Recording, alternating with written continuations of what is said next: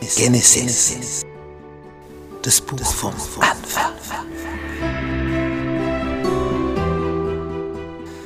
Das aller, allererste Buch der Bibel. Worum geht's da?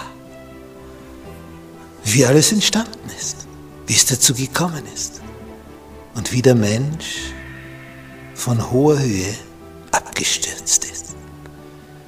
Wie hier die Flut kam auf diesem Planeten und wie seitdem die Oberfläche gestaltet ist. Tja, und wie die Sprachen entstanden sind, die verschiedenen. Wie die Menschen sich hier verteilt haben auf diesem Planeten. Und wie Gott mit einem anfängt, um ein besonderes Volk zu gründen. Erstes Buch Mose. Komm mit auf diese Entdeckungsreise. Gnade sei mit euch und Friede von Gott unserem Vater und unserem Herrn Jesus Christus. Wir betrachten das erste Buch Mose, Genesis, das Buch vom Anfang, Lektion 8, die Verheißung. Unser Merktext für diese Woche steht in 1. Mose 24, Vers 1. Abraham war alt und hochbetagt, und der Herr hatte ihn gesegnet allenthalben. Was für ein Text. Wenn man schon länger auf der Welt ist und schon die Zeitstrecke, die man zurückblicken kann, länger ist als die, die noch vor einem ist, nämlich hier auf Erden, dann hat man also eine Menge von Erfahrungen gemacht.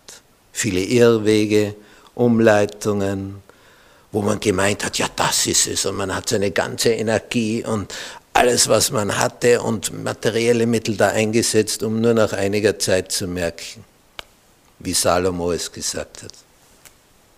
Haschen nach Wind. Was, was, was bleibt?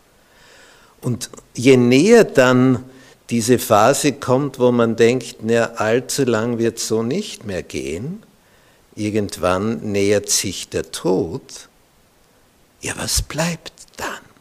Wenn du so auf dein Leben zurückblickst und wenn es da jetzt Jahrzehnte gibt, ja, was davon hat jetzt Sinn gemacht? Was hat nur dazu gedient, zu wirtschaften, Wohlstand zu erwerben, anzuhäufen, was dann die nächste Generation wieder auf den Müll wirft?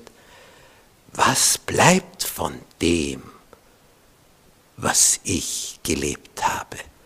Was davon hat Sinn gemacht?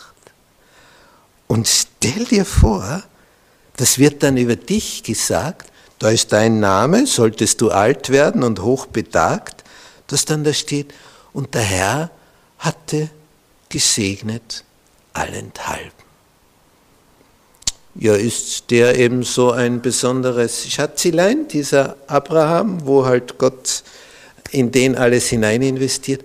Womit hängt das zusammen? Nun, Abraham hat Gott geglaubt. Er hat Gott vertraut und nach diesen Informationen gehandelt, mit einigen Fehlern und Abweichungen, aber die, die kannst du an einer Hand abzählen, die Fehler. Aber die Vertrauensgeschichten, die haben es in sich. Und da steht Abraham auf einem Podest, da, da sehe ich ihn gar nicht mehr so hoch oben, wenn ich das mit mir vergleiche. Wo ist der Mann? Was hat der für ein Vertrauen? Da bin ich ja eine Ameise im Vergleich dazu. Dieser Abraham hat aufgrund seines Vertrauensverhältnisses zu Gott diese Auszeichnung erfahren, weil er vertraut hat, dass rechnete ihm Gott zur Gerechtigkeit. Das ist ein interessanter Punkt. Weil das Vertrauen die Basis ist. Aus dem heraus entsteht ja alles andere. Ohne Vertrauen, nämlich ohne Glauben, ist es unmöglich, Gott zu gefallen, heißt es im Hebräerbrief. Es ist unmöglich. Denn dann stimmt schon das Fundament nicht. Und wenn das nicht stimmt, ja, was wird da rauswachsen? Das ist wie beim Boden. Wenn da der Humus nicht entsprechend vorhanden ist, ja, ja, was soll wachsen? Da kannst du einpflanzen, was du willst. Und das kann die schönste Pflanze sein, wenn sie keine Nahrung kriegt. Und Vertrauen ist der Nährboden. Aufgrund des Vertrauens, da nährst du dich. Da kriegst du Kraft. Vertrauen und Liebe. Das sind diese Zwillinge. Aus denen heraus entsteht das Beziehungsverhältnis, das enge, das liebevolle, das vertrauensvolle. Nicht Beziehung lebt von Liebe und Vertrauen. Das sind die zwei Punkte. Und wenn keine Liebe da ist und kein Vertrauen, dann ist eine Beziehung tot. Einfach tot. Denn das macht Beziehung aus. Und das ist es, was sich Gott mit uns vorstellt.